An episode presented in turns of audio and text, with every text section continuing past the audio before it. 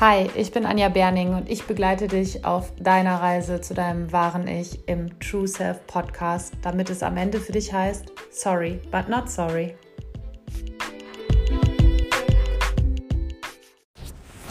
Hallo und ganz herzlich willkommen zur aktuellen Folge, in der ich mit dir über das innere Team von Persönlichkeitsanteilen sprechen möchte, was auch in Zukunft mein Schwerpunktthema bzw. meine Schwerpunktmethode sein wird im Coaching um mit Klientinnen ganzheitlich an ihren Themen arbeiten zu können. Und vielleicht kommt dem einen oder anderen das innere Kind schon bekannt vor. Das ist unser Persönlichkeitsanteil, der die Erinnerungen und die Erlebnisse und Gefühle unserer Kindheit sozusagen gespeichert hat.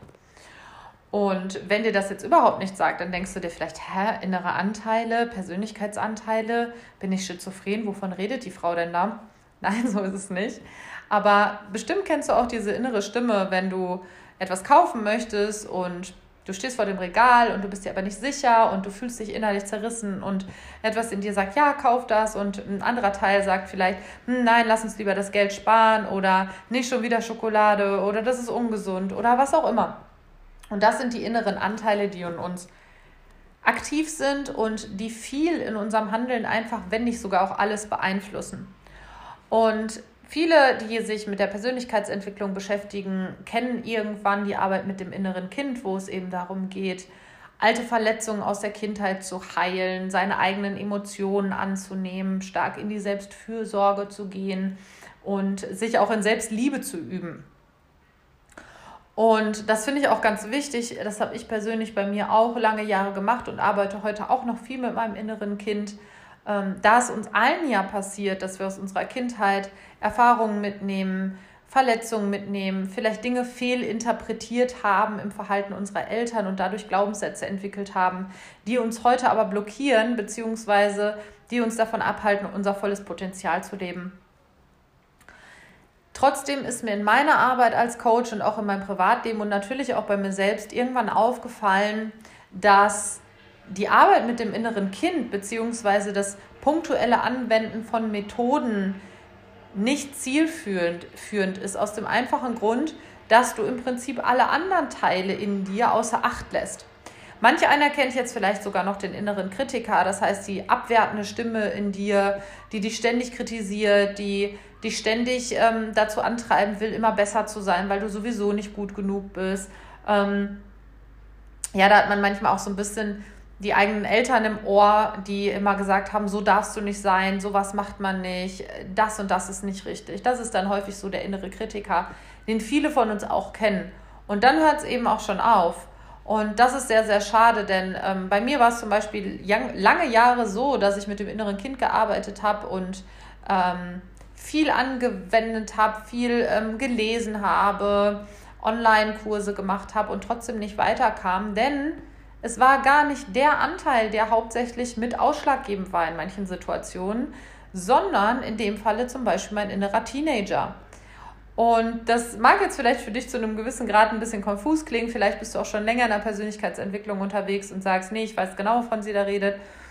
Aber du darfst es dir halt so vorstellen, dass Kinder ja eine ganz andere Weltsicht und auch andere Bedürfnisse und ähm, Wünsche haben als zum Beispiel ein Teenie, wo es viel mehr um die Abgrenzung geht, wo es viel mehr darum geht, vielleicht auch mal in die Rebellion zu gehen oder andersrum sich total anzupassen, um dazuzugehören und diesen Ablösungsprozess vielleicht nicht richtig durchlaufen zu haben und heute noch als Erwachsene Verhaltensweisen zu zeigen, die man eher diesem Alter zuschreibt. Und wie du dir vorstellen kannst, so unterschiedlich wie deine verschiedenen Persönlichkeitsanteile auch sind, so müssen sie auch behandelt werden. Das heißt, es ist nicht immer nur die große Selbstliebe und die Selbstfürsorge und das Heilen von Verletzungen, ähm, sondern es ist halt auch manchmal tatsächlich das Begrenzen.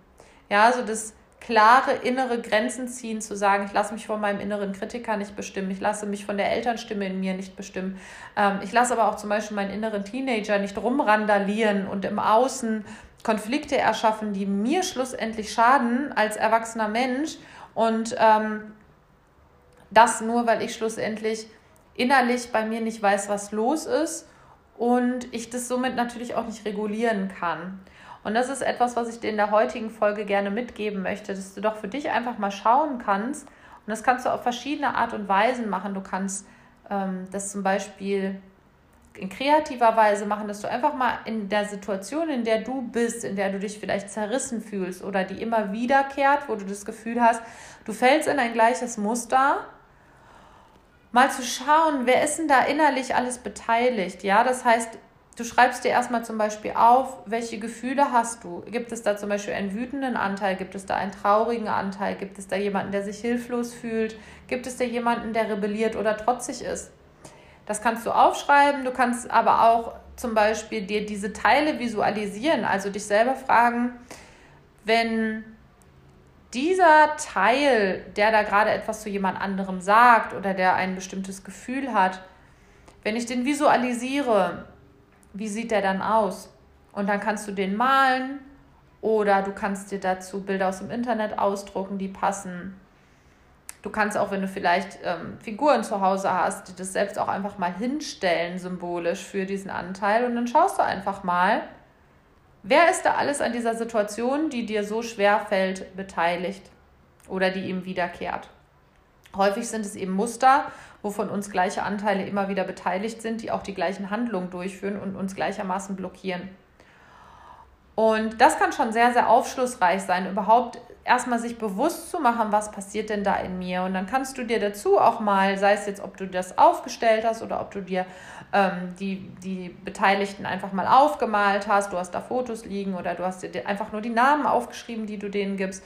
Da kannst du dann für dich da mal drunter schreiben, was sagen die typischerweise in so einer Situation? Sagen die zum Beispiel, der andere ist eh schuld oder sagen die, ähm, du bist nicht gut genug oder sagen die, du hast schon wieder versagt oder du musst dich mehr anstrengen, um geliebt zu werden. Also schreib dir einfach mal auf, was so die typischen Sätze von diesen Teilen sind, wenn sie in dieser Situation aufploppen. Und das sind dann die sogenannten Glaubenssätze, die dahinter stecken. Ja? Das heißt also, das sind Dinge, die du eigentlich selber denkst, aber aufgeteilt auf die unterschiedlichen Anteile in dir, die da wirken. Und dann kannst du vielleicht auch schon erkennen, ja krass, da sind ja Widersprüche. Vielleicht ist ein Anteil in dir, der eigentlich etwas augenscheinlich Positives möchte und ein anderer denkt aber sehr gehässig über dich oder die Situation und steht dir somit im Weg. Achtung, wir haben keine guten und keine schlechten Anteile, sondern alle Anteile in uns, also alles, was in uns wirkt, möchte eigentlich etwas Positives für uns erreichen. Oft haben wir aber Verhaltensweisen, Denkweisen und Emotionen aus der Vergangenheit übernommen die damals auch hilfreich waren, uns heute aber eher negativ aufstoßen. Und das kann schon mal ein erster Schritt sein, tatsächlich mit sich mit seinem eigenen inneren Team in einer Problemsituation zu beschäftigen.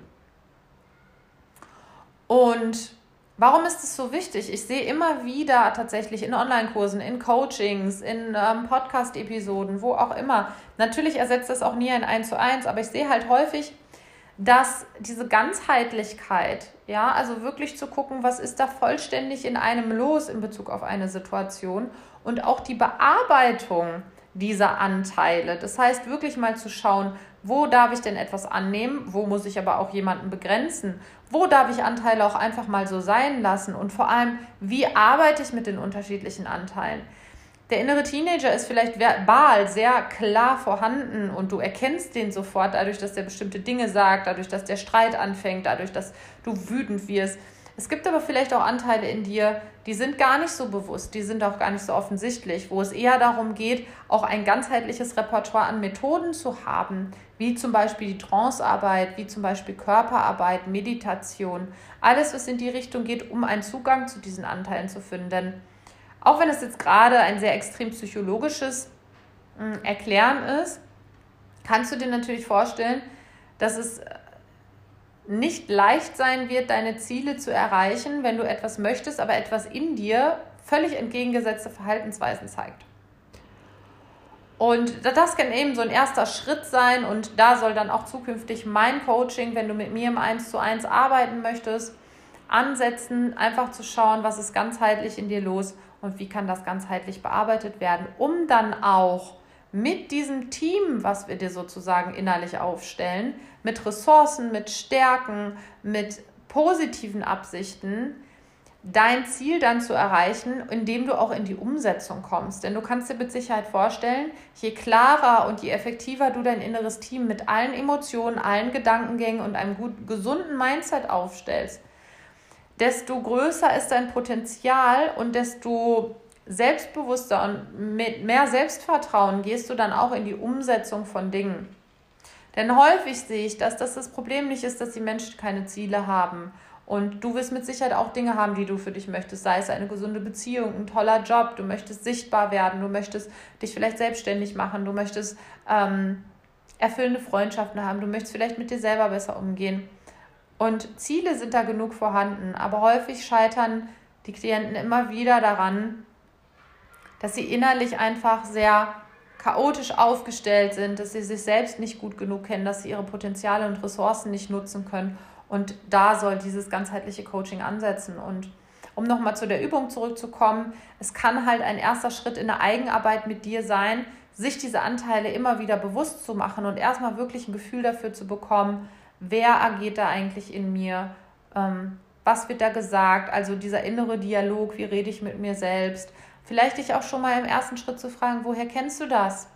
Und da geht es nicht um Schuldzuweisung, sondern da geht es auch ein bisschen darum, Ursachenforschung zu betreiben, um eben auch zu verstehen, dass diese Anteile nicht ohne Grund entstanden sind in deiner Entwicklung, sondern es gab Situationen, wo die wirklich sehr hilfreich waren, wo die dir sehr geholfen haben und dienlich waren und dich auch geschützt haben. Aber heute heißt es eben, das zu transformieren und in eine Form zu gießen, die deine jetzigen Ziele erreicht und die dich jetzt unterstützt, erfolgreich zu werden.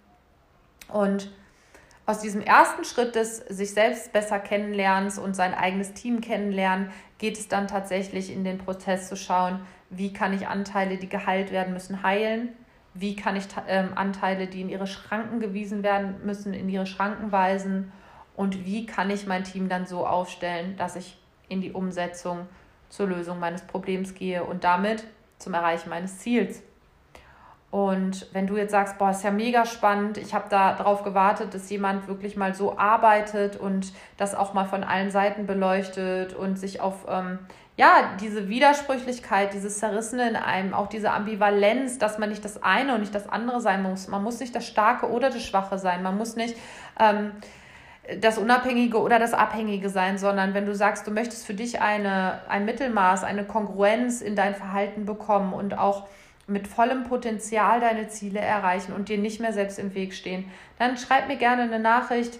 Du findest alle Kontaktmöglichkeiten in den Show Notes des Podcasts. Du findest mich bei Instagram unter anja.berning. Da wird es jetzt im August eine ganze Reihe zu den typischen Persönlichkeitsanteilen geben und auch vielen Tipps, wie du schon anfangen kannst, mit dir selber zu arbeiten.